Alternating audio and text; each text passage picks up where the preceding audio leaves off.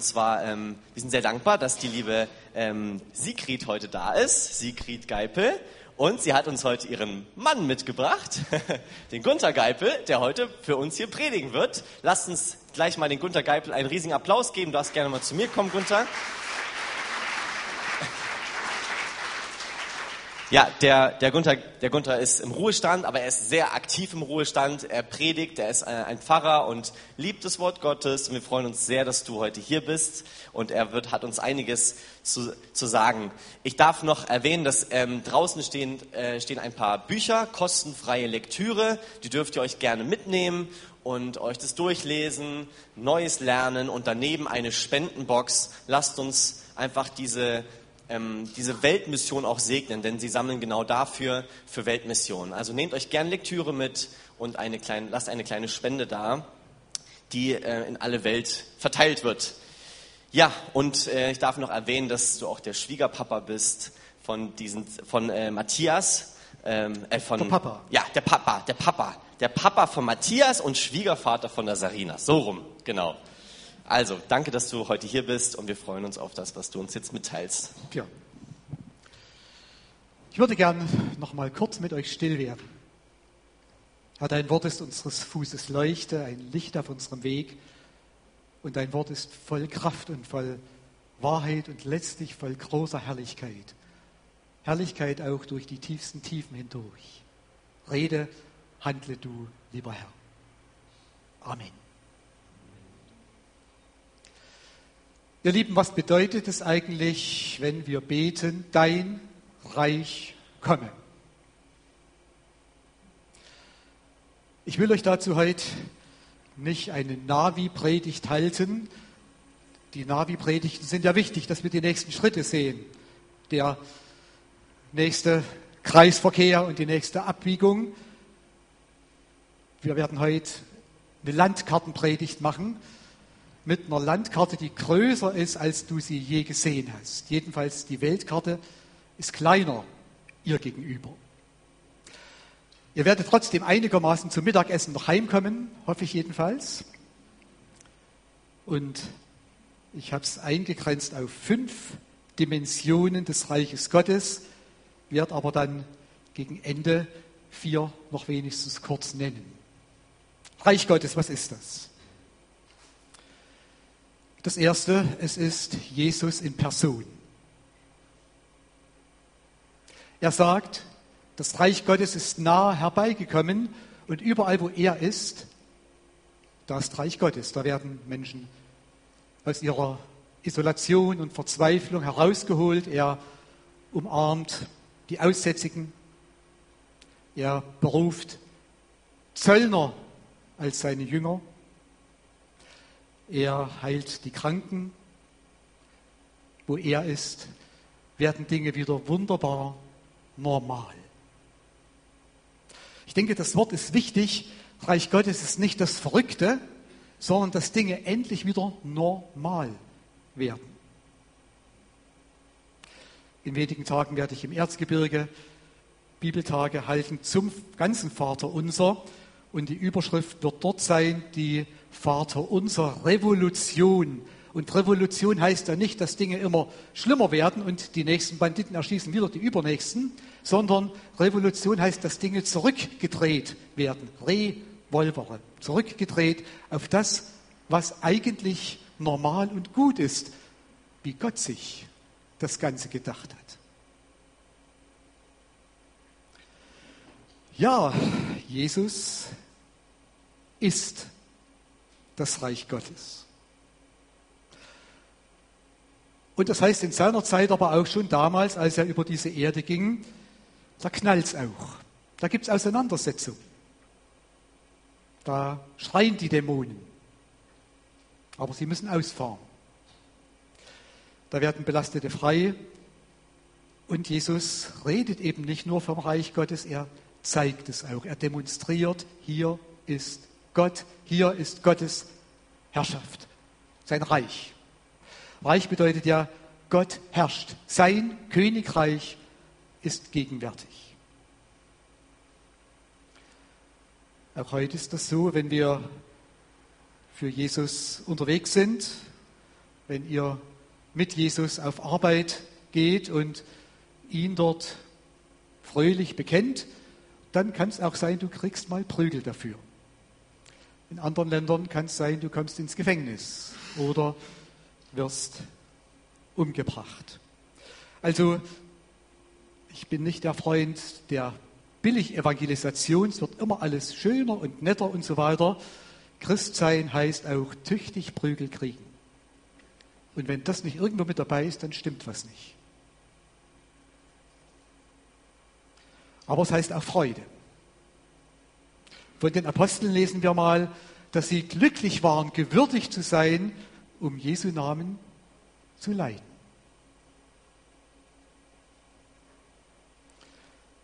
Und Reich Gottes, so wie Jesus es gelebt und uns gepredigt hat, heißt Umkehr. Und zwar immer wieder. Ich freue mich sehr über Leute, die sich vor 50 Jahren bekehrt haben. Bei mir ist es auch so lang ungefähr her. Aber wenn es dabei stehen geblieben ist, dann ist es schlimm. Das heißt immer wieder Umkehr. Wieder auf den richtigen Weg, Schuld zum Kreuz bringen. Ja, Jesus geht dann ans Kreuz für uns, weil das Reich Gottes nicht billiger zu haben war für uns Menschen als mit seinem Tod. Vergebung ist nur möglich durch ihn, durch sein Sterben am Kreuz. Und nun könnte ich über Jesus noch viel erzählen, will das aber jetzt erstmal mit einem Buchhinweis abschließen. Ich habe ein Buch geschrieben über Jesus. So sahen die ersten beiden Auflagen an, aus. Die dritte Auflage heißt jetzt Jesus nur er. Und zwar deshalb, weil auch in Kirchen und Gemeinden immer wieder dieser, ich sage es mal so deutlich, Blödsinn auftritt, dass man meint, man kann es ruhig mit allen möglichen versuchen. Ein bisschen Buddha und ein bisschen Karl Marx und ein bisschen Mohammed und so und Jesus auch, natürlich. Ihr Lieben, das ist der Tod im Topf. Jesus nur er. Reich Gottes gibt es nur mit ihm. Und das ist keins, in keinster Weise eine Einengung oder, ach, seid ihr Christen engstirnig, sondern die Heilige Schrift sagt, und das stimmt, in ihm wohnt die Fülle der Gottheit leibhaftig. Alle Schätze der Weisheit und der Erkenntnis, alle Philosophie, alle Wissenschaft, alles ist zusammengefasst in ihm. Also wir sind durch Jesus nicht die engstirnig Dummen, sondern wir haben eine riesige Weite aber wir müssen nicht unbedingt auch noch, auch noch aus den Pfützen trinken, wenn es so viel frisches Quellwasser gibt. Jesus, Reich Gottes. Jetzt muss ich euch aber zu dem Reich Gottes noch drei ganz wichtige Charakteristika sagen.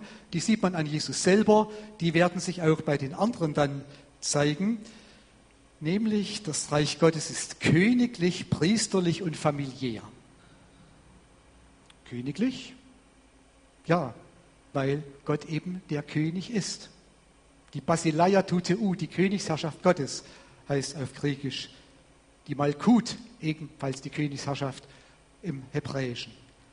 Und überall, wo wir eben vom Reich Gottes reden, dann ist das dieser gute König, der ja, mit diesen verrückten Reichen, die es ja in Deutschland gab, nichts zu tun hat. Bei uns ist der Reich, es gibt jetzt wieder die Reichsbürger, ne, ein etwas anrüchiger, anrüchiger Begriff, aber es ist eben dieser Gott, dieser König, der regiert und unter dessen Herrschaft wir leben dürfen. Es ist königlich, es ist priesterlich, er wird geehrt und gepriesen, ihn durch alle Ewigkeiten hindurch zu verherrlichen Dazu sind wir da. Die erste Bitte des Vaterunser heißt ja, geheiligt werde dein Name. Um 1967 hat man in England bei Liverpool auf einer Müllhalde ein Buchmanuskript gefunden von einem ja schon ziemlich bekannten englischen Dichter und Pfarrer. Der lebt allerdings schon 1600 und ein paar zerquetschte. Und dessen Ziel war es dann, ein Mammutwerk zu schaffen mit Stichworten, alphabetisch, ein Lexikon im Grunde, wo jedes einzelne Stichwort so ausgeführt ist, wie passt das mit der Ehre Gottes zusammen, wie spiegelt sich darin die Ehre Gottes, welche Aufgabe hat dieses spezielle Ding oder dieser Mensch, unsere Affekte, all das, wie hängt das zusammen mit der Ehre Gottes? Ihm war es wichtig, dass alles, alles, alles Gott die Ehre gibt. Und ihr kennt die berühmten drei Buchstaben unserer Bachs Werken, SDG, Soli Deo Gloria, Gott allein die Ehre. Du bist gemacht zur Ehre Gottes. Und vielleicht kommst du dir manchmal so vor wie dieses halb verkohlte Manuskript, was man da gefunden hat. Übrigens nur den ersten Band. Der hat mehrere äh, entweder schon geschrieben gehabt oder geplant, sie zu schreiben. Dieser englische äh, Schriftsteller. Man hat es gefunden auf einer Müllkippe. Und vielleicht kommst du dir äh, ähnlich vor wie ja, Abfall. Bist von Menschen weggeworfen worden, weggeschickt worden. Andere waren wichtiger. Bist abgelehnt worden, vielleicht schon als Kind. Kommst dir vor wie diese Schrift. Aber diese Schrift ist so kostbar. Du bist so kostbar. Die Ehre Gottes leuchtet selbst auf der Müllkippe. Und wenn ich dann in einer weiteren Dimension des Reiches Gottes auch auf die Weltmission zu reden komme, dann denke ich auch an ein Werk, was wir sehr unterstützen in Nigeria. Da hat unser Freund und Bruder Solomon Foloruncho mehr als 4000 Kinder in sein großes Gelände holen können, die im Norden Nigerias zum Teil im Wald gelebt haben und ja, weil ihre Eltern umgebracht worden waren von den Boko Haram. Und in kleinen Grüppchen hat er die nach dem Süden geschleust, 4000 Kinder, und hat die aufgepäppelt mit dem Wort Gottes, mit etwas Essbarem, was besser schmeckt als Gras. Und was aus diesen Kindern geworden ist, ist einfach toll. Viele sind inzwischen die Besten an ihrer Universität. Vom Nichts zum leuchtenden Stern. Und hat auch mit dir noch allerhand. Also, Reich Gottes ist königlich, ist priesterlich und es ist familiär. Gemeinden dürfen keine Kühlschränke sein, sondern sie müssen Kamine sein. Es muss ein Feeling von hier geht mir's gut da sein. Allerdings nicht im falschen Sinne. Es gibt heutzutage auch Wohlfühlgemeinden, da geht es nur darum, dass man sich wohlfühlt. Deshalb darf man die Wahrheit nicht mehr sagen. Dass wir wirklich Sünder sind und radikal umkehren müssen, das ist zu scharf. Ist es nicht. In der Familie ist es schon auch sehr normal, wenn die Kinder mit total verschlammten Schuhen reinkommen, dass man die Schuhe dann mal ausziehen muss. Also Familie und Sauberkeit schließen sich nicht aus. Aber Familie heißt halt auch, dass man geborgen ist, dass man wachsen darf, dass man weinen darf, lachen darf. Ja, und ich freue mich sehr, diese familiäre Atmosphäre bei euch zu spüren. Und ich habe mich auch sehr gefreut, dass wieder eine Tochtergemeinde von euch gegründet worden ist, wo ihr das auch an einen anderen Ort weitertragt. Reich Gottes, königlich, priesterlich, familiär. So, da bin ich aber immer noch bei der ersten Dimension und ich springe zur zweiten. Die bist du ganz persönlich. Also, Jesus ist die erste, an ihm, mit ihm geht alles los und dann du. Dabei sind drei Dinge wesentlich. Das eine, dass dein Herz und deine Seele von Jesus geheilt werden. Wenn du etwas Positives abstrahlen willst, dann muss das Positive in dir leben. Durch Christus wird uns vergeben, durch ihn wird unser Schmerz aufgefangen, unsere Seele geheilt. Und ich denke, das können viele von euch so erzählen. Und wer sagt, bei mir ist manches noch nicht durch, ja, es ist für mich manchmal auch ein Rätsel, warum manche Dinge hauruck gehen und manche Dinge, die dauern länger.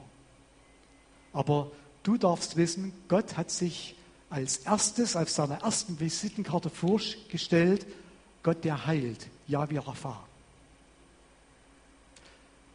Auch für dich sind die Dinge noch heilbar, die jetzt noch nicht durch sind. Deine Seele, dein Geist werden heil. Dein Denken wird erneuert. Uns Deutschen und den Westeuropäern insgesamt ist ja sehr viel Blödsinn beigebracht worden, schon in der Schule. Ich nehme mal nur zwei Stichworte. Der Naturalismus, der sagt, alles nur Natur, man kann alles erklären. Das ist wissenschaftlich Quatsch und geistlich totaler Blödsinn. Es kommt von diesem großen Gott. Und es gibt genug große Wissenschaftler, die das gewusst haben. Nur so an der unteren Ebene erzählt man uns diesen Blödsinn. Und neuerdings immer mehr so dieses Denken der Postmoderne, wo man sagt, na ja, dass ihr Christen das so seht, ist ja okay, äh, aber wir sehen das anders und es ist alles gleich. Es gibt eigentlich keine Wahrheit, es gibt nur so verschiedene Aspekte und Meinungen. Die Wahrheit, die gibt es gar nicht. Die Bibel sagt, Jesus spricht, ich bin der Weg und die Wahrheit und das Leben.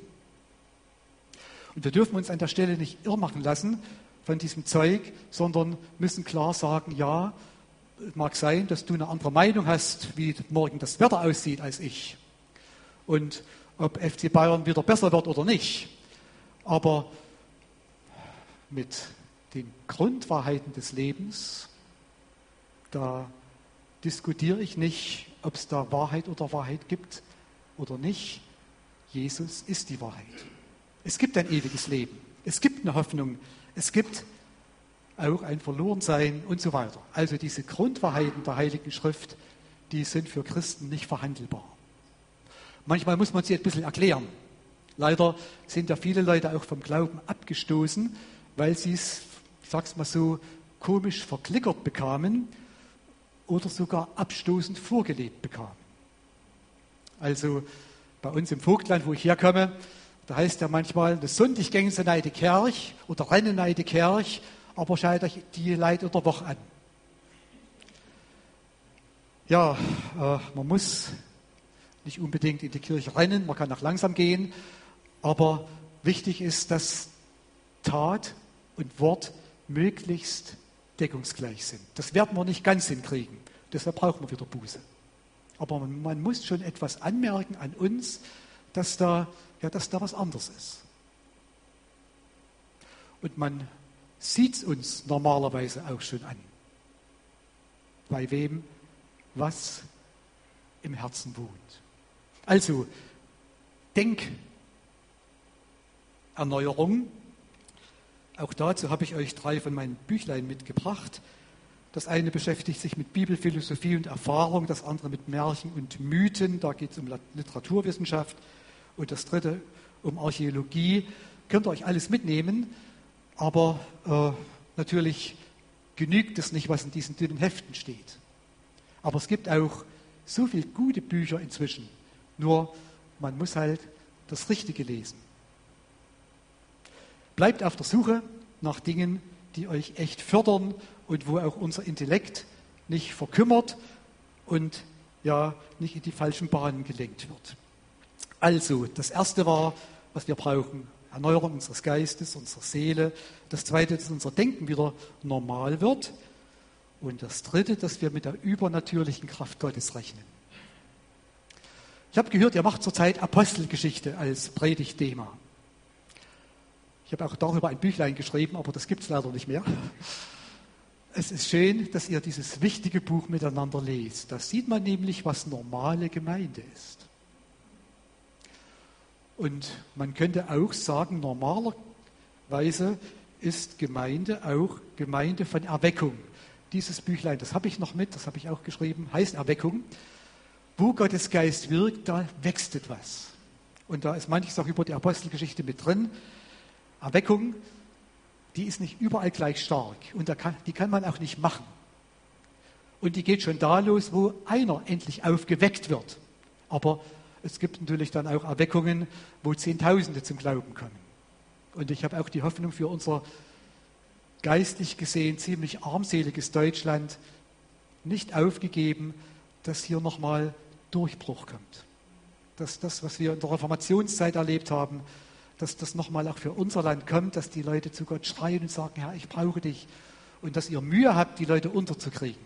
Ich weiß nicht, ob ihr schon Baupläne habt, wenn es zu klein wird, äh, wie das dann weitergeht. Also, ihr braucht die übernatürliche Kraft Gottes.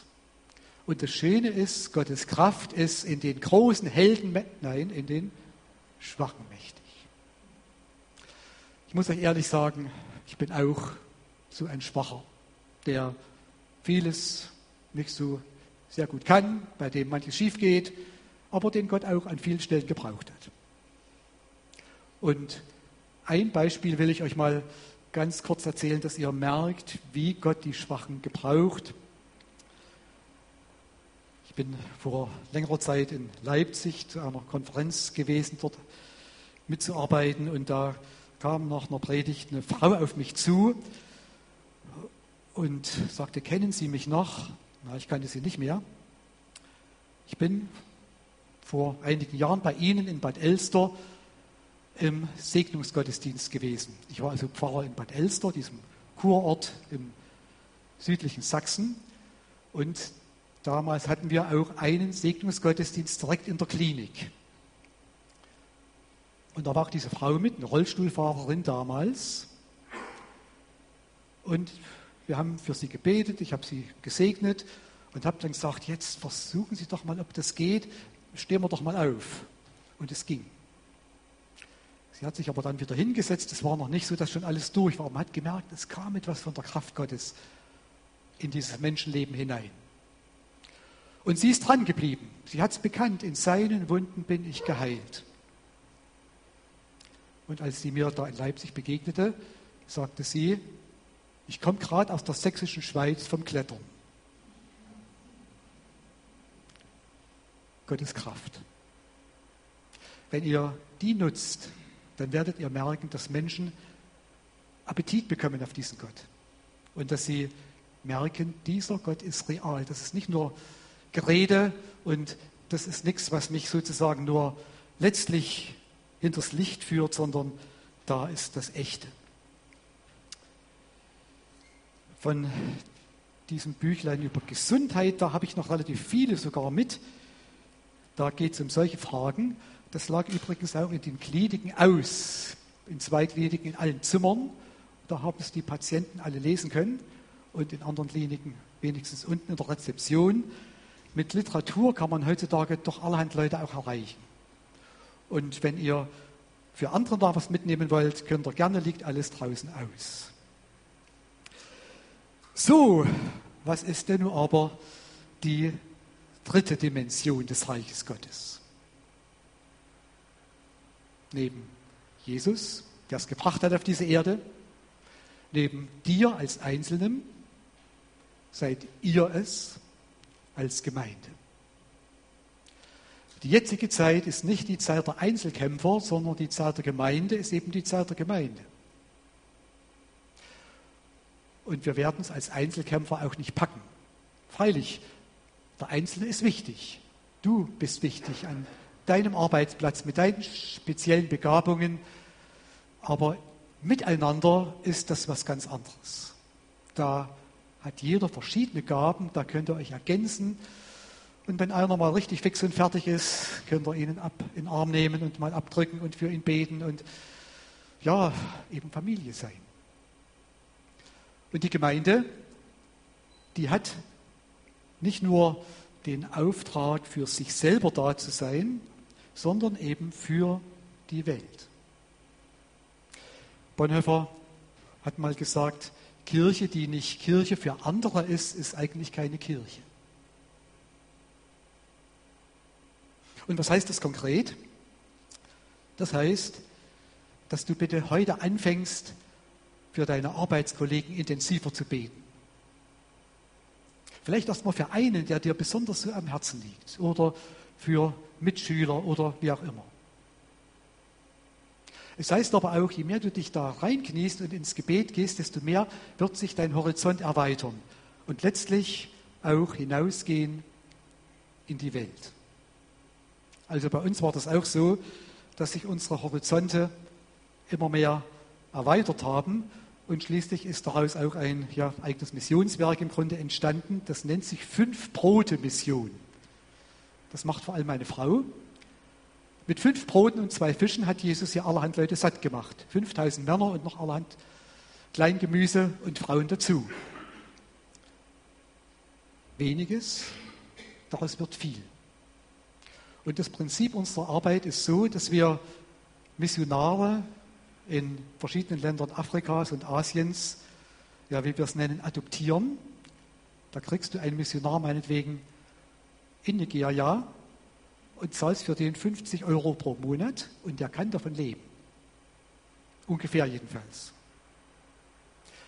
Und da hat sich das immer mehr ausgeweitet. Zeitweise waren das 140 Missionare ungefähr, die wir da unterstützt haben, aber eben nicht wir, sondern Leute, die gesagt haben, die Idee finden wir klasse. Und dann ist es immer mehr gewachsen. Dann kam noch die Unterstützung von dem Kinderheim beim Solomon und der Gini Anderson ist ja bei euch gewesen. Der hat auch eine ähnlich große Arbeit mit Missionaren und mit Kindern und so und die versuchen wir alle da zu fördern. Dahin geht auch das Geld, was ihr draußen in die Büchse tun könnt, neben den Büchern. Weltmission. Und das Schöne ist, das kann auch jeder mit seiner Begabung. Also meine Frau macht dieses Ding eigentlich von der Küche aus, mit Korrespondenz, mit viel, viel Rechnen und so weiter, mit viel Arbeit, auch mit manchen Sorgen, dass Leute es immer noch nicht verstehen, wie es läuft. Und naja. Und sie hat eine Schwester, die macht es ganz praktisch in Tansania. Ist seit über 30 Jahren dort. Und eine Geschichte will ich euch nur mal erzählen, die im Dezember passiert ist und die zeigt, was Weltmission nach heutzutage bedeutet. Ihr Dienst ist zurzeit, dass sie in die Dörfer Nigerias geht mit jeweils einem neuen Team. Also sie geht immer mit, aber oh, Entschuldigung, ja, Tansanias. Aber äh, sie geht immer mit, die Teams werden gewechselt, weil das auch nicht so ganz ohne ist, diese Einsätze. Aber sie, Gott sei Dank, hält es aus. In Klammern, sie war schon als Kind ein bisschen verrückt, meine Frau musste immer auf sie aufpassen, sie ist auf die höchsten Bäume geklettert und so. Und Gott hat diesen Typen dann genutzt, um ja, sie in die Weltmission zu schicken. Im Dezember war sie wieder in einem neuen Dorf. Äh, ja, und da wollte sie sich unter einem Baum noch etwas ausruhen und vorbereiten. Und da kamen Kinder und haben gebettelt. Das geht ja schnell in Afrika. Und sie hat die Kinder erstmal weggeschickt. Ja, ihr könnt heute Abend wiederkommen. Und da hätte sie ihnen auch was gegeben. Aber ein Junge war darüber nicht so sehr glücklich und schießt einen Stein genau in ein großes Bienennest, was direkt über meiner Schwägerin hing. Und diese wilden Bienen stürzten sich wie verrückt auf meine Schwägerin und haben die mit ganz, ganz vielen Stichen äh, dazu gerichtet. Sie hat dann schnell die Kapuze drüber gezogen und draufgeschlagen und so und, und ist so gut sie konnte heimgegangen. Ihr war es auch ganz schlecht und ja, hat gebetet und hat Gott das gesagt, Herr, wenn Sie etwas Tödliches trinken, wird es Ihnen nicht schaden.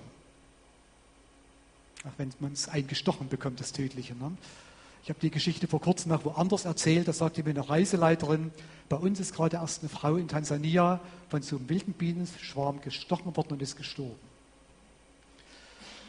Jedenfalls, sie hat auch Medizin genommen, wo sie wusste als Krankenschwester, was man da auch ein bisschen helfen, noch unterstützen tun kann.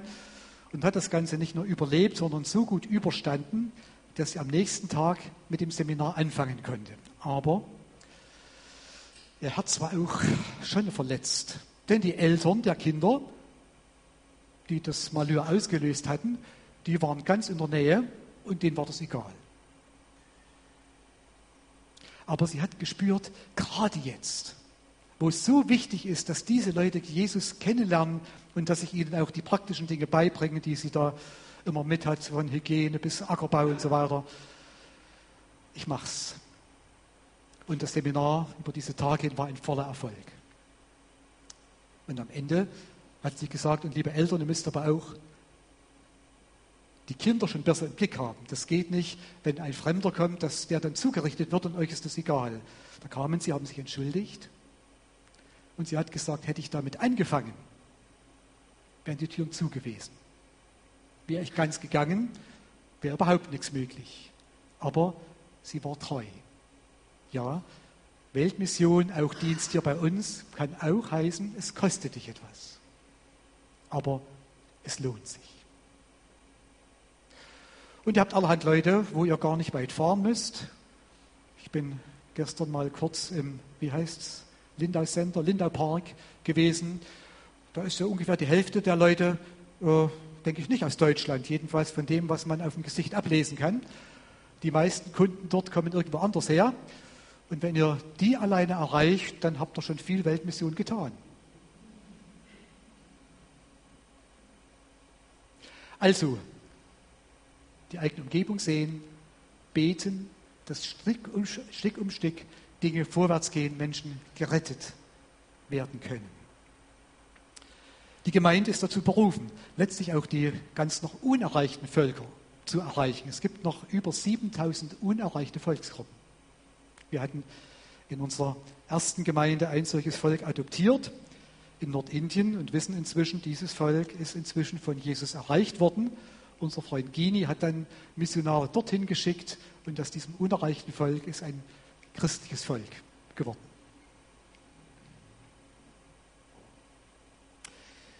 Neben der Mission kommt dann natürlich noch das Wachstum dazu in der Gemeinde, dass wir als Braut Christi bereitet werden, kann ich jetzt nur andeuten. Und es kommt dazu, dass wir auch unseren Dienst als Gemeinde an sozialen Brennpunkten in der Gesellschaft, wo auch immer, tun können. Vor vielen Jahren habe ich einen Alpha-Kurs in Elsnitz gehalten, in unserer Nähe. Und da kamen ganz viele Leute, unter anderem auch die Oberbürgermeisterin und der stellvertretende Bürgermeister. Und aus dem Alpha-Kurs und manchmal was dann an der Oberbürgermeisterin noch passiert ist, ist eine wirkliche Bewegung in Oelsnitz entstanden. Da sind viele Leute zum Glauben gekommen und ja, dieser Ort ist ein Stück durchdrungen worden von vielen guten Dingen. Also Gesellschaft muss von der Gemeinde erreicht werden. Und ich würde mir schon wünschen, dass ihr irgendwo einen Draht findet, was weiß ich, zur Nobelpreistagung in, in Lindau und dass jemand von euch da einen Freund machen kann und ihr dafür betet und dann die Nobelpreisträger mehr von Jesus hören oder wie auch immer. Ihr werdet merken, was euer Ding ist. Aber wir sind als Christen nicht die der letzten Bank hocken und denken, na ja, hoffentlich kommt der Herr bald wieder und dieses schlimme bald zu Ende und ich warte halt schön, bis er kommt. Nein, wir sind die, wie heißt es in der Apostelgeschichte, die den Erdkreis erregen, die etwas bewegen können. Das kann nicht der Einzelne, aber die Gemeinde kann es.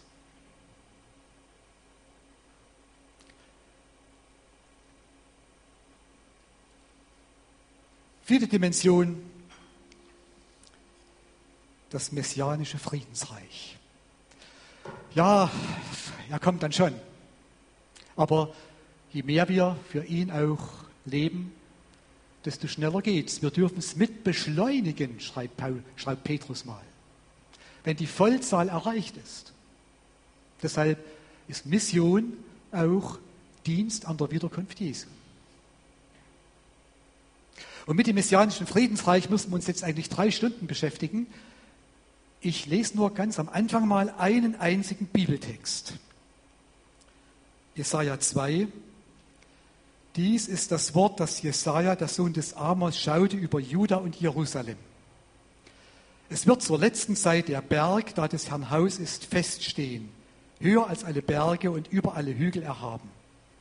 Und alle Heiden werden herzulaufen und viele Völker werden hingehen und sagen, kommt, lasst uns hinaufgehen zum Berg des Herrn, zum Hause des Gottes Jakobs, dass er uns lehre seine Wege und wir wandeln auf seinen Steigen. Denn von Zion wird Weisung ausgehen und des Herrn Wort von Jerusalem. Und er wird richten unter den Nationen und zurechtweisen viele Völker.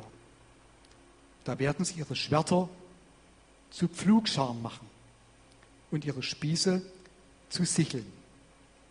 Denn es wird kein Volk wieder das andere das Schwert erheben und sie werden hinfort nicht mehr lernen, Krieg zu führen. Kommt nun ihr vom Haus Jakob, lasst uns wandeln im Licht des Herrn. Fast wörtlich gleich steht es nochmal im Propheten Micha, einem Zeitgenossen von Jesaja. Auf zweier Zeugen Mund beruht diese Aussage, weil sie sehr wichtig ist. Weil sie und viele andere Bibelstellen zeigen, es gibt eine Zeit, da ist noch nicht der neue Himmel, die neue Erde da, wo alles perfekt ist. Da muss man die alten Waffen noch umschmieden. In Klammern, es wird dann sogar nach diesem Friedensreich nochmal Krieg geben. Aber diese Zwischenzeit, auch tausendjähriges Reich genannt, die Offenbarung hat das dann noch mit dieser tausend versehen. Ob das wörtlich gemeint ist oder seit einer langen Ausdehnung, werden wir sehen. Aber dass es dieses Reich geben wird, ist mir keine Frage, weil man sonst viele Bibelstellen im Alten Testament umdeuten muss. Nur spirituell, nur und es ist schwierig, das umzudeuten, zum Beispiel mit den umgeschmiedeten Waffen. Dass wir dadurch nicht zu Spinnern werden, wie es leider manchmal auch geschehen ist, dass Menschen gemeint haben, dieses Friedensreich aufrichten zu können, das ist nur ganz wichtig. Und solche Spinner gab es ja in furchtbarer Weise. Der Kommunismus ist eigentlich der Versuch, das Friedensreich auf Erden ohne Gott aufzurichten. Der Faschismus ist der gleiche Versuch. Die Täufer in Münster 1534 haben es versucht, es endete in Vielweiberei und dann Blutvergießen. Also überall, wo Leute so wahnsinnig werden und meinten, sie könnten es machen, da ist es schon das Ende vom Anfang. Aber zu warten, was daher kommt. Und dass dann deutlich wird, jawohl, diese Erde ist nicht schlecht. Wenn er regiert, dann reicht alles, dann klappt alles, dann geht es allen gut. Also auf diese Zeit dürfen wir uns freuen. So, fünfte Dimension, dann endlich das vollendete Reich. Und ich sah einen neuen Himmel und eine neue Erde,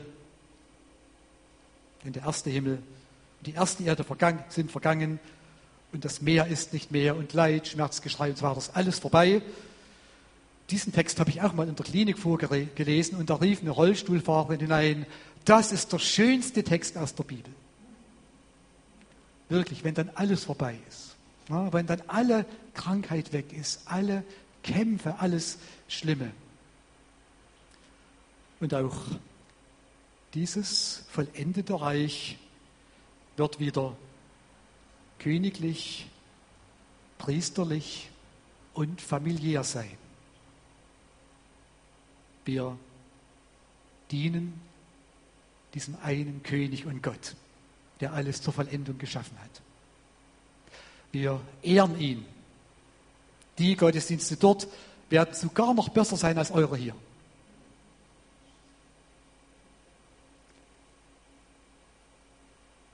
Die Familie, die große Familie Gottes wird sich sammeln.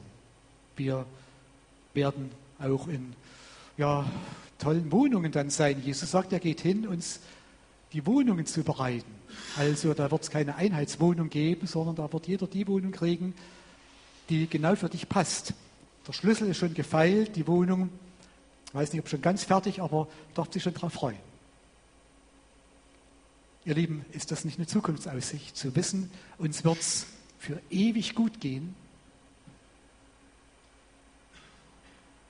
Alle offenen Fragen sind dann geklärt. Und diese Stadt Jerusalem, dieses neue Jerusalem, wird ja beschrieben als Länge, Breite, Höhe 2000 Kilometer. Also von hier bis Moskau noch in die Höhe. Ein Würfel. Kann man sich noch nicht vorstellen. Ein Würfel war das Allerheiligste in der Stiftshütte. Der Vorhof, Heiliges, Allerheiligstes, dort wo Gott direkt gegenwärtig ist. Und so wird es da dann auch sein, in diesem Würfel, Superwürfel. Gott wird direkt gegenwärtig sein. Und wir werden ja vor Glück und vor Staunen, ja, ich weiß nicht mehr, äh, kaum schlafen können oder nicht mehr schlafen müssen, weiß ich noch nicht, wie das geht dann, aber es wird einfach grandios sein. So, und dann habe ich euch versprochen, dass es noch eine kleine Ergänzung auch gibt zu anderen Dimensionen des Reich Gottes. Habe ich das gesagt schon? Ja. Ich denke nämlich, insgesamt sind es neune, die uns offenbart sind. Es mag noch andere geben, die wir nicht kennen als Menschen. Die erste Dimension ist natürlich die Gotteswelt, die Himmelswelt, die schon lange war, bevor Gott die Erde geschaffen hat und bevor Jesus auf die Erde kam. Und die geblieben ist, natürlich. Während auf der Erde gekämpft wird, wird im Himmel trotzdem immer gefeiert. Wenn man die Offenbarung durchliest, das letzte Buch der Bibel, gibt es da nicht nur die Plagen und die Kämpfe und die Krisen, sondern zwischendurch gibt es die Gottesdienste, wo Gott geehrt wird. Der Himmel steht. Um den brauchen wir uns keine Sorgen machen. Die nächste Dimension ist dann die Schöpfung und das Paradies. Gott herrscht in seiner Schöpfung und da kam eben diese doppelte Dummheit dazu, der Sündenfall der Engel und des Menschen, die gemeint haben, wir bringen es besser als Gott und ohne ihn geht es uns besser. In diese Dummheit hinein hat dann Gott Abraham berufen. Das ist die nächste Dimension. Einen, mit dem das Normale wieder anfing die Gottesverehrung, der Gehorsam. Übrigens interessant, dass bei Gott immer der Einzelne und die Gemeinschaft zusammengehört. In der Geschichte der letzten beiden Jahrhunderte gab es immer diesen Pendelschlag auf unserer Erde zwischen den Kollektivisten, die gemeint haben, alles nur zusammen, im Kolchos in Russland. Ne? Der Einzelne war überhaupt nichts wert. Auch jetzt ist es noch so. Also ich glaube, was ein Menschenleben für Putin bedeutet, das ist äh, weniger als das Taschentuch für uns. Kollektivismus. Und das andere, der Individualismus, hier im Westen besonders. Ich kann machen, was ich will. Ich denke vor allem zuerst an mich. Als zweites, woran? Nochmal an mich, genau. Drittens, naja, und so könnte man weitermachen. Ne? Und ich bestimme selber, was Wahrheit ist und was nicht. Oder dass es eben keine Wahrheit gibt. Bei Gott gehört das zusammen. Abraham und dann Israel als Volk. Also haben wir jetzt die ewige Gotteswelt, Schöpfung, Paradies, Abraham und Israel. Über Israel müsste ich jetzt nochmal vier Stunden predigen, mache ich aber heute nicht. Es ist Gottes Volk, Gottes erwähltes Volk geblieben und wir sollten natürlich gerade auch in dieser Zeit, wo Israel so bedrängt ist, für dieses Volk beten und es unterstützen. So, diese vier Dimensionen und die fünf, die ich euch genannt habe, ergeben neune. Und ich hoffe, wenn ihr heute beim Mittagessen euch einmal austauscht und mal versucht, alle noch aufzuzählen, euch fallen wenigstens sieben davon ein. Und wer vielleicht sagt, na ja, ich würde das vielleicht ein bisschen anders gliedern, dass die sieben rauskommt, weil die sieben ist ja so eine tolle biblische Zahl. Ne? Dann kann man Abraham und Israel als A und B rechnen. Und den Einzelnen und die Gemeinde auch als A und B. Dann sind es genau sieben Dimensionen. Aber weniger sind es nicht. Und ich wünsche euch sehr, dass ihr in dieser Freude lebt, in diesem Reich mit dabei zu sein. Und falls du sagst, naja, äh, ich bin noch nicht so ganz dabei, dann gib dein Herz heute diesem Herrn. Bitt ihn um Vergebung, schenk ihm dein Leben. Und wenn du sagst, ja, ich gehöre ihm zwar, aber ich bin immer noch ein Faulpelz im Reich Gottes, dann fang an, das zu machen, was dir wichtig geworden ist. Allerhand Tipps dazu habe ich in meinen Büchern draußen hin. geschrieben und ich gebe euch noch was mit. Wir haben das alles auch digital. Und die Homepages von unserer Heilungs-Homepage und äh, Gemeinde-Homepage und so, das steht alles hier drauf, könnt ihr euch mitnehmen und viele, viele gute Entdeckungen machen. Mh, mm, auch mit unserer Fünf-Brote-Mission, wie das genauer zusammenhängt und so weiter. Also solche Zettel sind genug draußen und falls jemand von den Heften manche sind nimmer bekommt, weil es zu wenig sind, die jetzt draußen liegen, dann nehmt euch diese schönen bunten Zettel mit. Nun habe ich euch aber versprochen, dass ihr noch vor Mittagessen heimkommen sollt, oder? Deshalb denke ich, wir beten jetzt.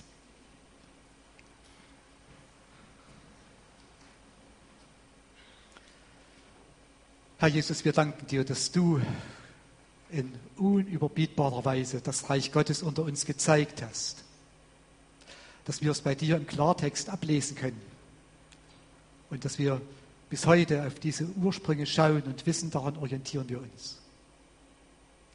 Danke, dass auch wir als Einzelne, als Gemeinde in diesen Spuren gehen dürfen, dass das Reich Gottes sich ausbreitet, dass unsere Seele, unser Geist heil wird, dass unsere Denkgewohnheiten wieder normal werden, dass wir mit dem Übernatürlichen rechnen von dir und warten auf das Friedensreich und dann auf den neuen Himmel, die neue Erde.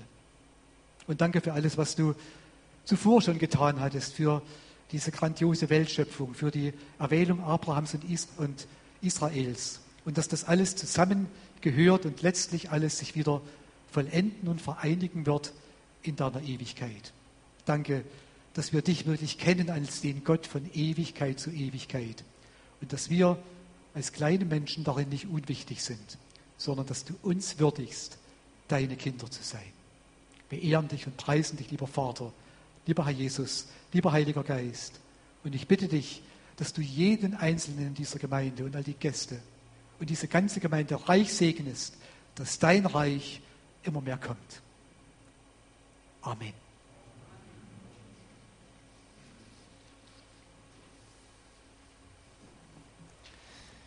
Vielen lieben Dank.